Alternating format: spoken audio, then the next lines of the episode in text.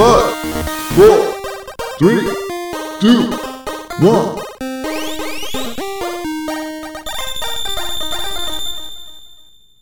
Good luck. Bienvenidos chutacupas, esto es el último Phoenix Down, episodio 34. Si han pateado un cupa, son uno de nosotros. Mi nombre es Esteban Mateus y a mi lado tengo, como siempre, a mi hermano, Eleazar, el clásico que no caduca, Mateus. ¿Cómo estás?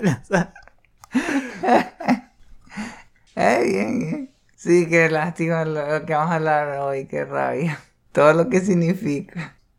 Y lo peor es que es como una trend. Por supuesto estamos hablando del golpe bajo ahí que nos dio Sony esta semana con lo de los, del cierre de las tiendas clásicas. Pero además estamos grabando el 31 de marzo que todo el mundo está diciendo Rest in Peace Mario porque Nintendo lo está quitando de la tienda también. O sea que, ¿qué les pasa a esta gente que no quiere ganar dinero ahora, vale?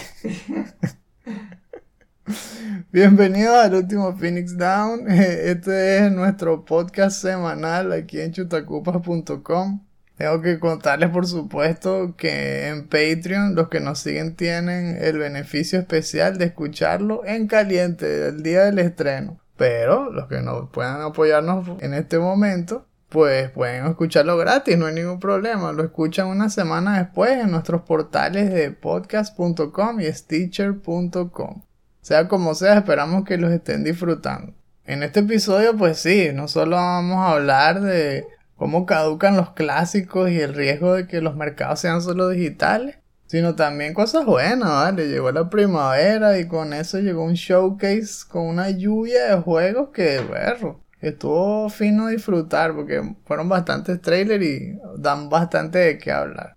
Así que vamos poniéndonos cómodos y hablemos sobre videojuegos.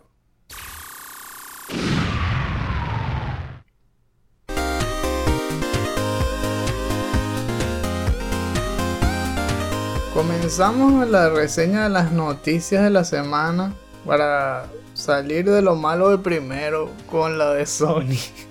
Sí, hay que quitar, hay que quitar la, curita de un solo golpe. porque comenzó todo la semana pasada con un rumor de un site que ni siquiera es muy famoso. Es un nombre poco conocido, algo como The Gamer, una broma así que dijo que en este año Sony iba a cerrar sus tiendas digitales de PlayStation 3, de Vita y de PSP. Y que el anuncio era casi que inminente. Eso desató un montón de comentarios en redes sociales y en las páginas de los periodistas de videojuegos dando todas sus opiniones, pero basadas en un rumor. No se sabía si realmente iba a suceder o no hasta el 29 de marzo, donde todo el mundo empezó a recibir un email pues en sus cuentas, todos los que tenemos PlayStation Network, con el mensaje ya de Sony diciendo que sí era verdad y estableciendo todas las pautas del proceso de cierre. O sea, que, qué basura. así por encima les contamos ¿no? las especificaciones. Sony planifica entonces cerrar la tienda de la PlayStation, o sea, PlayStation Store en PlayStation 3, PS Vita y PSP en la siguiente fecha. El cierre de la tienda de PlayStation 3 va a ser a partir del 2 de julio de este año, por supuesto. Y posteriormente se va a cerrar la tienda de PS Vita el 27 de agosto. En el PSP ya se había cerrado la tienda principal en el 2016, pero todavía le quedan algunas funcionalidades. Entonces ahora sí, también va a ser definitivo el cierre de la tienda en PSP a partir también del 2 de julio. Dijeron en el comunicado y que esto lo hacían haciendo un esfuerzo para enfocarse completamente a la PlayStation Store de PlayStation 4 y 5 y, que era para mejorar la experiencia y tal. Que gracias por apoyar las otras tiendas. Mm.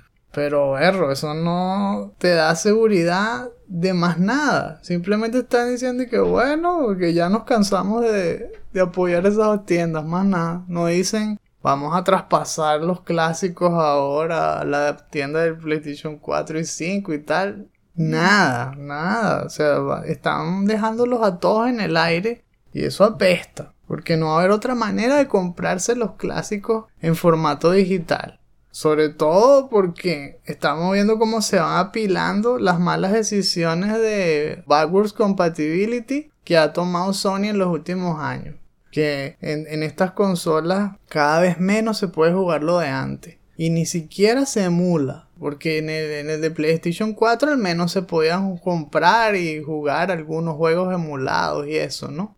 Y en cambio en el 5 no dicen nada. Y ahora más bien están diciendo como que la única opción es jugarlos en PS Now. Pero PS Now no es lo mismo. Porque es puro stream. No te deja descargártelo. Y jugar en stream sabemos muchos que apesta. Porque necesitas una conexión de internet muy rápida. O sea, para los que son de PlayStation 3 y antes, a juro es con stream. Exacto. O sea, si no te los has comprado antes, porque ahí a eso vamos también, a aclarar algunas de las dudas. Entonces, básicamente, el anuncio implica que ya no vamos a poder comprar más contenido digital en esas tiendas, PlayStation 3, Vita y PSP. Eso incluye juegos, DLC de juegos y películas. Porque se acuerdan esa locura ahí que uno compraba películas en, en PSP y toda esa broma. Bueno, eso tampoco se puede más. Y tampoco puedes hacer ninguna compra in-game. Porque eso también se podía. A veces, como en Little Big Planet, por ejemplo, había una tiendita dentro del juego. Y ahí tú podías comprar los DLC, los trajes. Y te conectaba con la PlayStation Network. Ya no. Tampoco se va a poder hacer nada de eso. ¿Qué implica entonces ahora esta decisión sobre lo que ya tú compraste? Bien. Por los momentos, no, no va ningún problema. Es decir, te van a respetar todo tu catálogo. Todo lo que ya tienes es tuyo forever. Lo puedes volver a descargar. Puedes descargar a, partir de la lista de descargas, la download list, como siempre, que ahí sale tu historial de todo lo que te has comprado y, y le puedes volver a dar a descargar. Hay algunos que tienen miedo de que esto implica que como que es un proceso de dos pasos y que, qué sé yo, el siguiente año ahora van a decir, no, ya los vamos a borrar, una broma así. Ver, ojalá que no. Pero por eso es que algunos están diciendo que no, hay que comprarse puros discos duros y descargárselos todos y respaldarlos ahí para que en el caso de que esa broma se cierre definitivo, igual tengas todos tus juegos. No sé, eso depende de cada quien, ¿no? Hasta los momentos no están diciendo eso. Dice que todo te lo puedes volver a descargar. Ahora sí, dan algunas sugerencias porque resulta que hay juegos que uno se los compraba en bundle, que eran cross-buy. Tú te los comprabas en PlayStation 3 y te traía la versión de Vita. Entonces dice Sony en el comunicado que si tú tienes juego cross-buy, tienes que descargártelos en los dos aparatos para que estén en la lista de los dos aparatos. Si no lo haces, lo puedes perder en alguno de los que no lo hayas hecho. Si te lo compraste, por ejemplo, en PlayStation 3, pero se te olvidó ponerlo a descargar en el Vita, aunque era cross-buy, si te pasas del 27 de agosto, no lo vas a poder hacer. Entonces tienes que acordarte de descargarlo en los dos. Otra cosa es que si te compraste videos, los puedes seguir viendo igual en la app de My Videos. Y si tú tenías juegos de Plus de esas viejas consolas, también son tuyos y los puedes volver a descargar cuando quieras. Otra cosa es sobre los códigos, vouchers y eso. Los vouchers de juegos y DLC que ya existían siguen siendo válidos.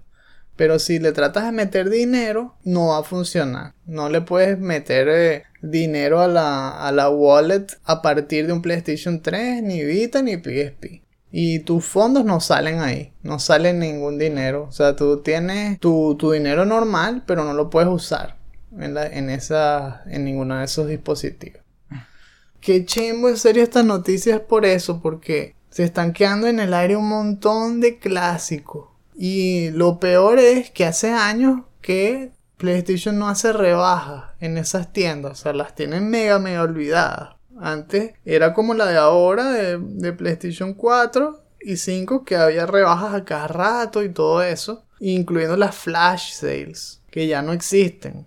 Ya ahora las flash sales se redujeron a casi que un juego. Y es que si el juego de rebaja de la semana. Y ya. Y si es verdad que hacen ventas como más globales, más seguido. Y dura, ahora duran que si dos semanas en vez de una. Pero los clásicos, en serio, se están quedando en el olvido.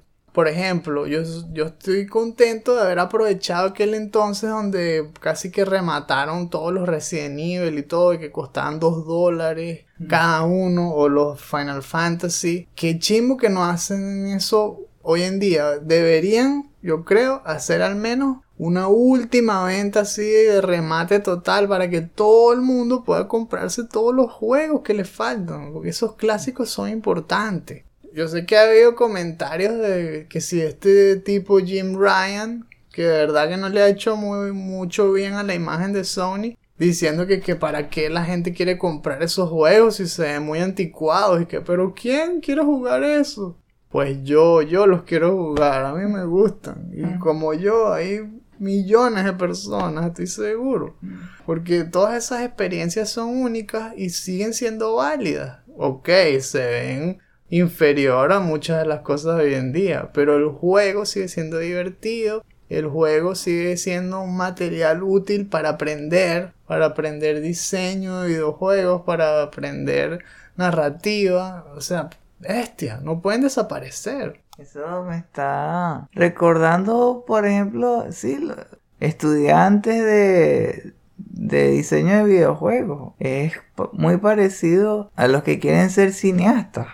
Ellos ven películas en blanco y negro porque son clásicos, porque son obras de arte que marcar, quedaron marcadas en la historia y, y, valen la pena volverlas a ver aunque, aunque sea hace mucho, mucho tiempo. Y es lo mismo con los videojuegos. Si quieres experimentar directamente un videojuego muy, muy bien hecho, pero que se hizo en la primera, segunda generación, deberías poder hacerlo. Es que, wow, el catálogo es tan grande que da dolor en serio que lo quiten. Si no han podido, wow, así por encima comprarse al menos su Resident Evil favorito, o sea, todos esos juegos de survival horror de la, de, la época del PlayStation 1, que si Parasite Eve, Silent Hill, todos los de PlayStation 2 que están, Fatal Frame, los Contra, Castlevania, tanto, o sea, uno está pensando esto y, ni siquiera estamos mencionando lo de PSP y Vita, que tantos clásicos hay ahí que no están en ningún otro formato. Entonces, wow, para mí, ojalá que hagan una venta así tal cual, donde rematen toda broma. Si no lo hacen, sería sospechoso. Sería tal vez que quieren crear una nueva tienda y no lo están diciendo, o haber otra opción. Ojalá que no sea solo PS Now, porque apesta, en serio. Si, si lo quieren meter todo en PS Now, no es igual. A menos de que te dejen descargártelo a, a tu PlayStation 4 o PlayStation 5. Si no, erro. O sea, a disparar la, la piratería, me imagino. Sí. Todo el mundo empezará ahí a, buscar a Jack Sparrow para que les traiga la diversión de, todos esos clásicos emuladores y ya, porque si los propios creadores no quieren ganar dinero, no entiendo. ¿Y sabes qué es el colmo? Que justo debajo del mensaje de, de la mala noticia que te dicen que van a cerrar y que no puedes comprártelos más, Está igual en letras gigantotas. Play has no limits. Yeah, right. Lo veo bastante limitado. La segunda noticia nos trae algo más refrescante. Vamos a pensar eso, en que llegó la primavera y que están floreciendo los jardines. Y algo que nos sorprendió, porque yo ni siquiera me había dado cuenta que iba a pasar, eh, fue un evento de Games Radar llamado Future Games Spring Showcase. Que fue una especie de stream que tardó dos horas y pico, como dos horas y media, y mostró más de 40 juegos. Hablaron bastante. Fue muy bueno porque no eran solo trailers, sino que tenían comentarios de los developers. Y era como una vista no así, no, era tal cual un playthrough, pero era un, un trailer con comentarios in-depth hablaban un poco más de las mecánicas y de las cosas que estaban metiendo. Obviamente no vamos a cubrir los 40 juegos, pero sí les vamos a comentar un poco de los que más nos llamaron la atención, que son incluso otros que ya, ya conocíamos, pero que mostraron más y ver, todo con estilo. Empezamos hablando de Saifu, que mostraron un nuevo trailer con comentarios de los developers de Slow Club Studios. Y ver, qué fino ese juego de, de Kung Fu y de pelea que, que- que se vio tan resaltante con ese estilo así de gráficos 3D, pero como también dibujados, no sé, es como estilo cómic, no es el shaded, pero sí lo hace ver distinto, ¿no? A, a otros juegos. Y sobre todo el combate, como se ve fino, peleando y, pega rapidísimo y utiliza las armas que están en el ambiente, recoge sí, bates y cosas como los que lo atacan los malandros y tal. Bueno, ahí hablaron cómo es la historia. El protagonista casi que es Frank Castle. Eso parece Punisher mezclado con Kung Fu. Porque le matan a su familia. Y que son cinco asesinos. Eso también me recuerda a Kill Bill. Entonces el tipo se está vengando de los cinco asesinos. Son cinco etapas, cinco voces. Cada etapa tiene un, un theme, un ambiente. Y cada voz representa como un elemento de la mitología china. Eh, dicen que uno está inspirado en madera, otro fuego, otro agua, metal y tierra. Dijeron también lo de la mecánica de que te matan y resucitas, entonces resucitas más viejo. Y eso dice que simboliza que estás aprendiendo, como que aprendiste de tus errores, que mastery through practice es la filosofía que aplican en el juego. Y que bueno, sí, tienes límite. Cada vez que te matan y resucitas eres más viejo, más viejo, hasta que ya no puedes resucitar más. Está finísimo. Y bueno, va a salir para PlayStation 4, 5 y la Epic Game Store. Luego vimos Returnal de Housemark, que hablaron también un poco más. Que a mí me parece que cada vez se ve más fino. Y muestra esta vez más gameplay. Y ahora sí le estoy viendo el estilo de Housemark. Porque los otros trailers eran diferentes, era como si se hubiesen alejado totalmente de, su estilo. Pero ahora no, ahora sí se nota que es el mismo estilo shooter, arcade y todo que, que usaron en Resogun y otros. Pero ahora con esta cámara 3D y con este otro estilo de narrativa. Pero sí se ve eso, el bullet hell, la millonada de partículas. es todo igualito a su estilo, pero ahora con, con este nuevo enfoque. También hablaron que si la, la, protagonista, que se llama Celine, que es una exploradora astral y se estrella en un planeta. Y básicamente queda atorada en el día de la marmota espacial. Aquí es un, es un third person shooter roguelike porque se empiezan a cambiar las etapas cada vez que muere y así es como explican lo del día de la marmota. Te matan empiezas otra vez donde estabas desde el comienzo pero cuando sales a explorar el mundo el mundo cambió. Entonces es tal cual es un roguelike pero con partes de historia porque tú vas explorando Está fino eso de que ves como recuerdos y flashbacks, pero al mismo tiempo caminas sobre ellos, como las memorias son sólidas, no sé. ¿Verdad? Porque visita su casa, pero en el planeta. Eso no te parece una locura. Sí. Ese también va a salir este año y pronto, el 30 de abril. Y va a ser eh, exclusivo de PlayStation 5. Eso sí. El otro que vimos Savior. ¿Ese no te pareció con estilo? Sí, desde el, desde el primer, desde el teaser. Cuando la ponían ahí que corriendo hacia un precipicio y saltaba así como estilo parkour y de repente salía un dragón por abajo. Y, y uno decía que, ¿qué es esto? Y ahora con esto mostraron el combate y me, me gusta, me gusta ese estilo, eso de como, como es así tan, tan rápido, que uno tiene que estar pendiente de cómo los enemigos telegrafean sus movimientos para, para poder esquivarlo de una u otra manera. Y me gusta eso que se pone en cámara lenta, estilo así, película de acción, como, como de ninjas y cosas así. Y como uno se mueve, es que debe ser finísimo, porque se ve bastante fluido, se ve bastante agradable. Me gusta también la paleta de colores que le pusieron, los colores son vivos. Y el mundo como que, al menos a mí, como que me invita a explorarlo, en verdad. Me recuerda algo así como a Shovel Knight. Mucho más agradable que por ejemplo Volgar de Viking. Ah, la historia también me parece interesante. Quedan muchas cosas. Por eso y que, que supuestamente una persona que lo que fue expulsado del mundo, lo lanzaron a, a las profundidades porque no creía en alguna entidad que, está haciendo ¿Cómo es que se dice? Sí, es como que te, te lanzan al barranco por rebelde, una broma así. Ah, sí. Porque hay dos grupos, uno y que los elegidos y el otro le dicen los caídos.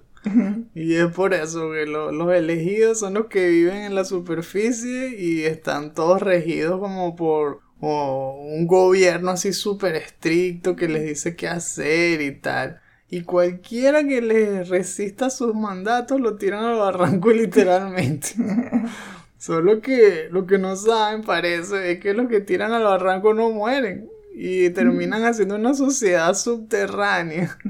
Pero eh, esta protagonista parece que viene de ahí también y se llama Sam, pero no recuerda nada, perdió las memorias y tú tienes que ir ayudándola a volver a la superficie ahí del mundo que se llama Arcadia y empezar a, a entender su pasado y, y ver qué, qué es lo que va a hacer ella con ese nuevo mundo, ¿no?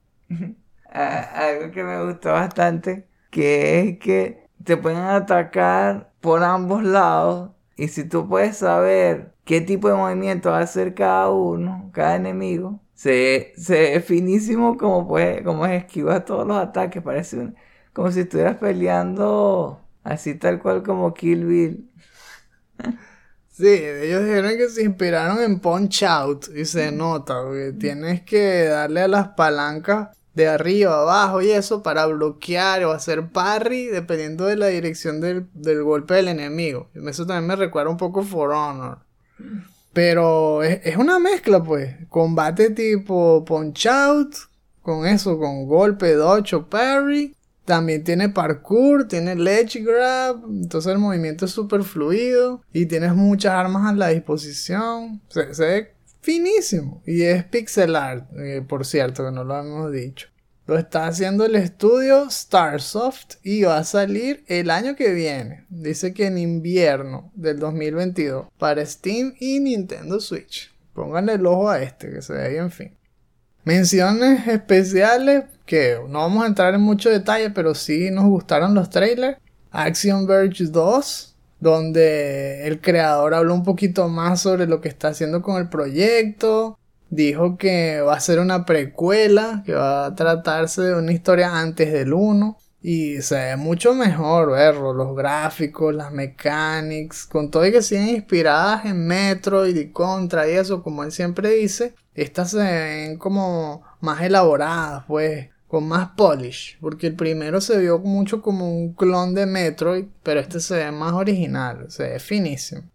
Un nuevo tráiler de Kena, Bridge of Spirits. Eh, ahí no habló nadie, no hubo ningún developer hablando sino más escenas y escenas y bestia, es que ya todo lo que se ve es finísimo, no, no hay más nada que ver de ese juego, ese juego hay que jugarlo. Y va a ser para PlayStation 5 también, y ese sí sale este año, en agosto, creo que es el 24, si no me equivoco. Que por cierto es un martes, y hasta ahora todos los estrenos de Sony que han salido un martes los han regalado en Plus, así que cruzando los dedos para que Kena también sea uno de ellos y se mantenga se mantenga aquí la tendencia de los estrenos de martes van para Plus directo en PlayStation 5. Hidden Deep me gustó mucho porque es un juego de terror 2D basado en exploración de cavernas que me recordó mucho a Aliens y, que tiene también eh, elementos de Prometheus y cosas así, que, lanzas la orb esa que escanea la, la cueva. Tiene ah, como que toques de survival horror y todo. Está finísimo y interesante. Y Oddworld Soulstorm, que lo van a estrenar también en abril. El 6 de abril va a salir gratis en Plus, solo para PlayStation 5. Pero también va a salir en PlayStation 4 y en la Epic Game Store. Y qué fino se ve, ¿vale? Eh, ese estilo y que le llaman 2.9 de, de en vez de 3D. Y es como más un reimagining de, de Oddworld del segundo, ¿no? Y de PlayStation 1, por cierto.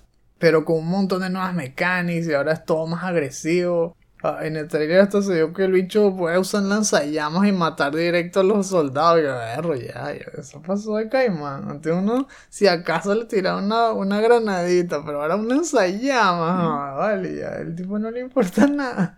Y hace hasta el jump y todo, berro. O sea, se, se están diversificando ahí en el gameplay. Pero me gustaron, me gustaron esos trailers. No sé, ¿algún otro que, que te haya llamado la atención o crees que es suficiente? Bueno, también diría el juego Chris Tales. Uh, Por ese estilo artístico, anime, RPG, me gustó. yeah. Por eso, como le decimos, fueron un montón de juegos, al menos 40. Si tienen chance, véanlo, sobre todo los que les haya llamado la atención de nuestra lista.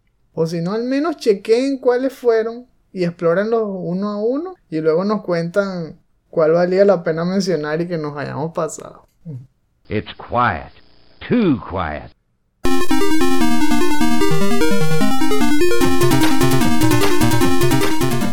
Ajá, ahora sí, ya estamos en la sección de lo que estamos jugando. Y en la lista tengo nuevamente Final Fantasy VII Remake. Pero voy a tener que hacer una de Eleazar y me voy a poner la ñapa aquí porque también tengo que hablarles algo de Control. No, no voy a tardar el doble, en serio, pero es que tengo que contarles lo que he estado viendo en Control. Es demasiado bueno porque es un juego demasiado versátil con la narrativa. Las cosas que están mostrando en las misiones secundarias son súper originales, ¿vale? Parecen puros capítulos de X-Files o, o de ese tipo de series así, dimensión desconocida. ¡Qué vacilón! Por ejemplo, llegué a una misión donde tienes que tratar de lidiar con un espejo. De así un espejo que está alterado, eh, interdimensional. Y entonces hay toda una serie de reglas que si no lo puedes ver desde cierto ángulo, que si el espejo solo refleja lo que quiere reflejar y no se sabe por qué, entonces tienes que empezar a hacer un juego de cámaras y que lo están filmando y, ver qué puertas muestra el espejo de las que están realmente en el pasillo donde lo están guardando y, y así resuelves un puzzle para abrirle la puerta al pasillo. Y cuando llegas al espejo, ves, igual no se refleja bien. Y cuando lo tocas, cruza a la otra dimensión. Y entonces vi- vives en el mundo reflejado. Y allí lo que tú dices lo escuchas al revés porque tú vienes de la otra dimensión. Y entonces, birro, pasan puras cosas bestialísimas. Hay un- una grabación de un agente de, del Bureau of, Control que se metió en el espejo primero y tardó demasiado tiempo ahí. Entonces cuando salió del espejo, hablaba al revés y la gente no se daba cuenta. Y, entonces como lo grabaron en la entrevista, Tú escuchas al entrevistador hablando normal y cuando él habla, habla mal, le habla todo choreto, pero se, entiende que él está hablando al revés. Solo que los que lo entrevistaron no se dieron cuenta. Entonces, como tú entras al espejo, encuentras la misma grabación que estaba en tu mundo, pero ahora es al revés. Ahora escuchas al entrevistador hablando al revés y al tipo hablando normal, y, entonces escuchas la entrevista completa. Ver, o sea, un pocotón de cosas bestiales y, y y peleas contra tu reflejo adentro del mundo ese y es demasiado bueno Control. Me sorprende cada vez que lo juego. Bueno, bueno, era eso más o menos. Pero de Final Fantasy VII también quería hablarles un poquito ahí, ¿no? Porque hice unos minijuegos que, se me- que si me puse a jugar dardos. Por cierto, le quité el récord a Wedge. y hice más mini misiones. Sobre todo para limpiar toda la zona esa del sector 7 antes de seguir con la historia. Porque se nota ya que lo que viene es explotar el segundo reactor de Mako. Ay, Entonces quería hacer todas las conversaciones con Tifa, cumplir todo lo que se pudiese hacer antes de seguir. Y verlo, en una de las misiones me mataron. Por, por primera vez, y que bestia ya. Y fue un perro, un perro de esos blancos de Shinra. todo inmortal y que, que, pero cálmate, porque no te mueres. que me brincaba cada rato y batuqueaba a Cloud, batuqueaba a Tifa y los dejaba en danger todo el tiempo en rojo. Ahí, que- ¡Ah! Tuve que gastar un poco de Phoenix Down. Que no, vale, pero que cae mal. ¿Qué le pasa a este perro? Hasta que en el segundo intento sí tuve que fajarme más en los dodge. Se nota que no puedes ir en piloto automático. De verdad tienes que estar pendiente de proteger a los personajes. Porque por ellos mismos no se cuidan tanto. Que yo creo que tal vez eso se lo pudieron haber mejorado implementándole como el sistema de, parada- de paradigma de Final Fantasy XIII. Que, claro, el juego sí tuvo muchas críticas porque era muy lineal y todo eso, pero a mí me gustó esa parte, lo del sistema de los paradigmas te permitía como entrenar a, a los personajes y que actuasen de la forma que tú lo planificaras. Entonces tú podías ser más estratégico. Si uno tuviese algo similar al sistema este de paradigma en este Final Fantasy Remake, podrías enseñarles, por ejemplo, ya sea que sea algo muy básico o que la computadora literalmente te grabe los movimientos como cuando uno practica en los juegos de pelea. Y entonces decirle, si tienes la mitad de la vida y un enemigo está cerca y es uno de los rushers, haz dodge a cada rato. Una cosa así. Y entonces cuando tú te cambias al otro jugador no tienes que estarte preocupando de que se va a quedar todo parado y el perro le va a hacer lo mismo cada rato hasta que quede en rojo y muera y tienes que darle Phoenix Down. O viene se va corriendo directo hacia el... ¡Ah! Todo el Little Jenkins. Exacto. Entonces, ese es un detallito que me hubiese gustado que le mejoraran. Que le incluyeran una forma de estrategia a los, a los compañeros, no a ti, porque tú te puedes mover finísimo y tal, pero eso, que lo pudieras decir, qué hacer en tal situación y tal, a la Dragon Age o a la Paradigm Shift del 13. Pero igual, eh, en serio es un gustazo. Estoy disfrutando ese juego una millonada. Qué fino es Final Fantasy VII Remake. Y Control. No se olviden de Control. Está en... Bueno, realmente no tengo mucho que decir de Predialo tú porque sigue el problema del personaje. Oh my god. Me creé la cuenta de Discord y le escribí a Senpai Something y no me respondió. He visto que están teniendo problemas con los servidores, o sea, eso que me pasó todavía sigue, que la gente no puede entrar en los juegos, que a juro tiene que meterse en, la, en los juegos de otras personas, jugarlo en multiplayer si lo quieres jugar online. Ha habido muchos in-game bugs y los desarrolladores están tratando de corregirlo. Eso parece todo como Wreck-It Ralph, eh, como si se soltó Vanellope. ¿no? Dañaron los servidores, vale. Esos sí son tú. Wow. Mira, yo, mira, yo creo que es eso tal cual. Apenas llegó la Season 2, uff, un montón de errores. Y es raro, ¿verdad? Porque se supone que ellos tienen que hacer pruebas antes. Pero cero. Se hubiesen quedado tranquilitos, vale. Eh, ¿Qué fue lo que hice entonces? Mientras esperaba, bueno, lo que estoy pensando hacer para como que cerrar ese capítulo es escribirles por Twitter. Voy a ver si escribirles por Twitter es el último intento. Si no, yo creo que no voy a jugar el endgame. Voy a dejar eso para el juego vanilla. Me olvido ya de Predialo tú de los últimos del juego después de pasarlo en, en Hell Zero. Porque yo creo que eso fue parte del- de la fuente del problema. No agarrar mapas, dejarlos ahí tirados en el piso, no usarlos. Y solo concentrarme en las habilidades. Eso es lo que realmente me interesa. ¿eh? Ah, ¿cómo sería usar este poder y llevarlo al máximo? Qué interesante sería poder tener varios golems. Esa clase de cosas que ellos dijeron. Hmm. Habilidades, ya. Por el otro lado, lo que hice fue jugar multiplayer, a menos estudiando esa parte, porque nunca lo jugué así. Entonces ahora seguí con la asesina y vi un par de cosas que me gustaron. Por ejemplo, encontré un jugador que, bueno, sí, que me invitó. O sea, realmente me puse en su party y me abría el Town Portal para que fuera donde él estaba y peleábamos ahí, o sea, matábamos a los, a los monstruos así en tag team. si él encontraba algo fino, cuando iba a las ciudades, no los vendía, sino los dejaba tirados en el piso. Así encontré unas cosas finas.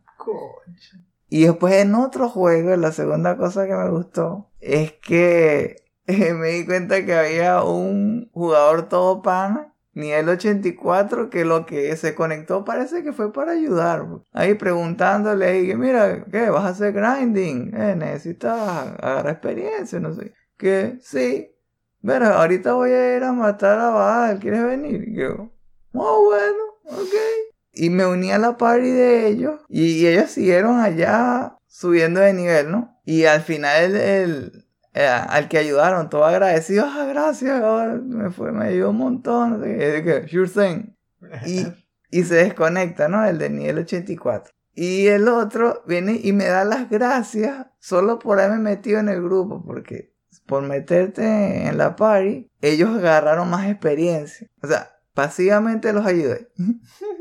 E, ese par de cosas me gustó. Yo también subí de nivel más rápido. Y bueno, pensando así como lo de Fall Guys, de, la temporada esa de personas todas amables y que ayudan a los demás. Exacto. Eso fue lo que me acordó. voy a seguir con eso, jugándolo online para avanzar más rápido, probando las habilidades y me olvido de, del endgame. The game ended. Sí. Qué palis.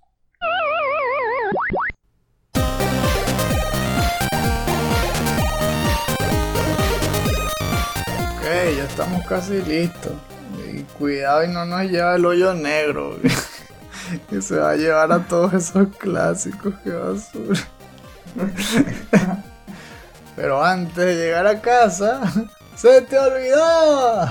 Porque es la sección de los shoutouts. En esta parte del programa, como siempre, vamos a hacerles recomendaciones de materiales que pueden resultarles interesantes, Puede ser de juegos, de películas, series. Y que pueden usarlo para conversar, pues, con todos los que quieran. Esta semana les traigo un video del canal New Frame Plus, que como han escuchado antes es uno de mis preferidos. Esta vez habla de Final Fantasy VII, qué raro, ¿verdad? Estoy súper enfiebrado con el juego, entonces vi este video que ya tenía bastante tiempo, desde casi hace un año, es cuando se estrenó el juego, pues. Pero finísimo porque es sobre la animación.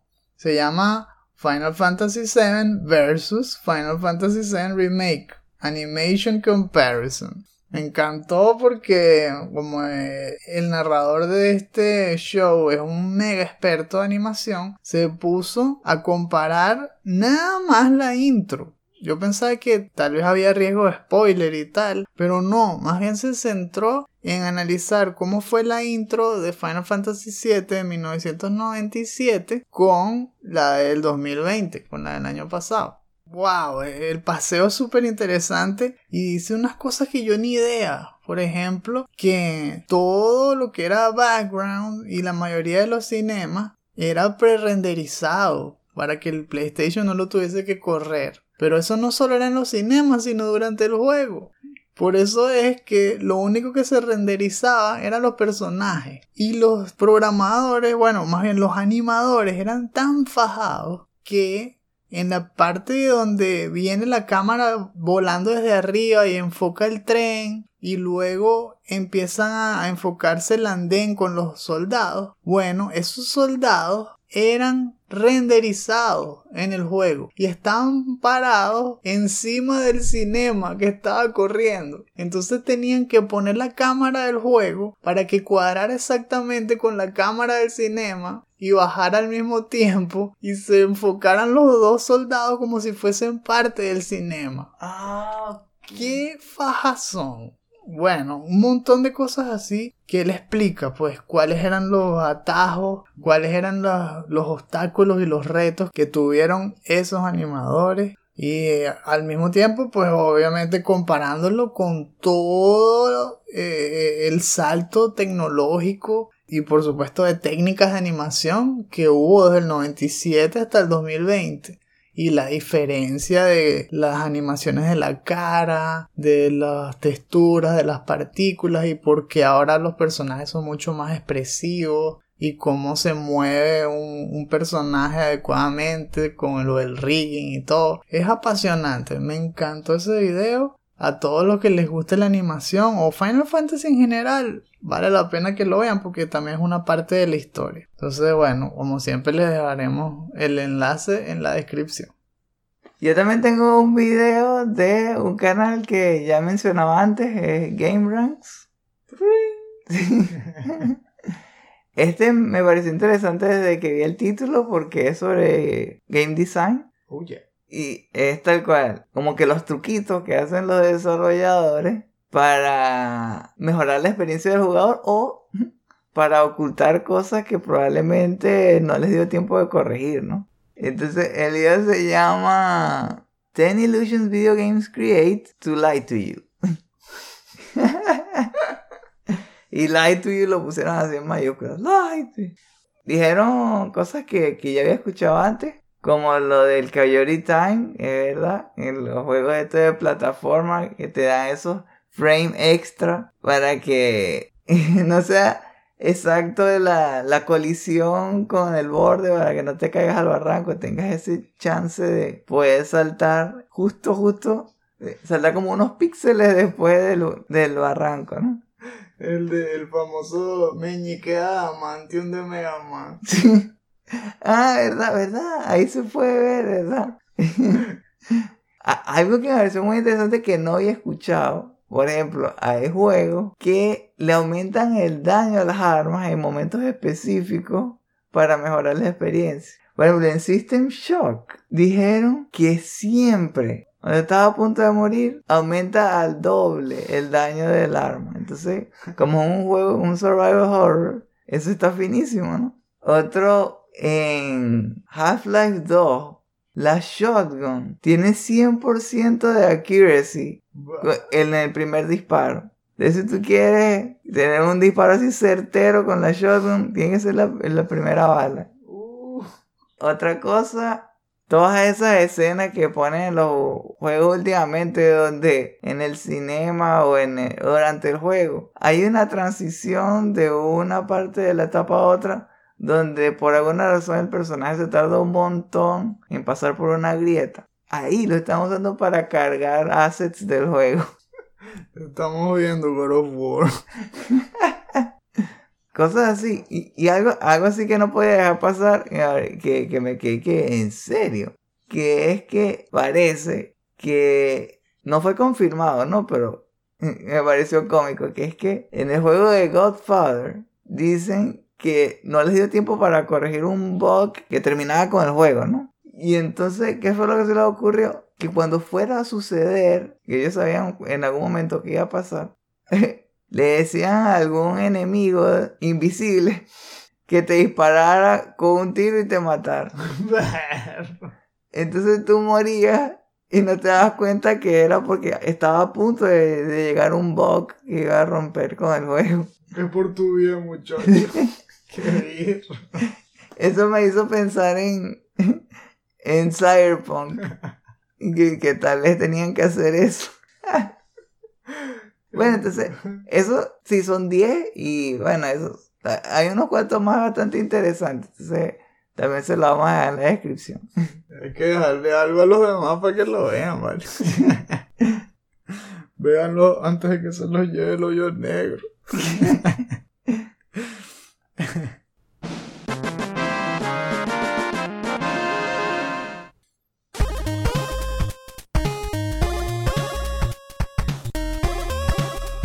Ya se nos acaba el tiempo porque parece que Avalanche ya está a punto de ir a estallar ese reactor. Así que ya tenemos que empezar a preparar cosas aquí. Hay que moverse ya, que jugando. Recuerden que el estreno de este podcast sale primero en Patreon. Si quieren escucharlo en caliente, consideren volverse uno de nuestros Patreons de 2 dólares en adelante. Si no, pueden esperar una semana y escucharlo gratis en nuestros sitios alternos, como Stitcher y podcast.com. En ese caso, compártanlo con todos los que puedan para que conozcan la magia del último Phoenix Down. Esperamos que hayan disfrutado de este episodio. Gracias por acompañarnos. Para encontrar más artículos, reseñas, videos y podcasts como este, echen un vistazo a nuestra página chutacubas.com. En nuestras cuentas de Twitter, Instagram y Facebook los esperan noticias sobre juegos desde India AAA, promociones de nuestros productos y clips de nuestros programas. Dejen sus comentarios en la sección inferior. Queremos que nos cuenten lo que opinan. ¿Hay algún juego en particular que no se han podido comprar de la tienda de PlayStation que ahora están corriendo para poder hacerlo? Dios mío, ¿por qué? Hay que salvar Ultimate Ghosts and Goblins de PSP, Muramasa Reverse, Castlevania Drácula X de PSP, Perro Dios, las listas eternas. Creo que con una anotarla y, y darle así scroll y ver todo eso que no puede ser. Si todo, si pudiésemos ser como Colin, ¿vale? Colin dijo simplemente que, bueno, creo que voy a gastar miles de dólares comprándome todo lo que me faltaba. ¡Ja! ¡Wow! ¡Qué suerte! ¿Vieron el showcase de primavera? ¿De casualidad tienen algún juego ya en la mira? ¿Creen que esto de Sony empezó a cambiar otra vez la manera de comprar juegos? Que ahora capaz es mejor comprárselo en físico después de todo. O tal vez están pensando en ir por la ruta de Jack Sparrow. Yo ho, yo ho. Pirate's life for me. Por cierto, si se suscriben al tier de Podcast Bonanza, sus comentarios podrán ser incluidos en los futuros episodios del último Phoenix Down.